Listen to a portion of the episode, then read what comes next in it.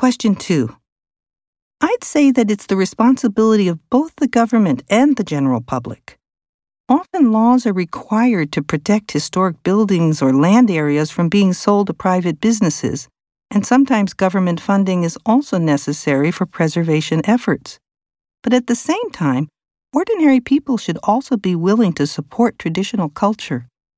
There are many artists who are working extremely hard to preserve traditions that are centuries or even millennia old, but they need ordinary people to buy their traditional crafts or come to their performances. They really require the support of the government to provide things like concert venues, but they also need audiences.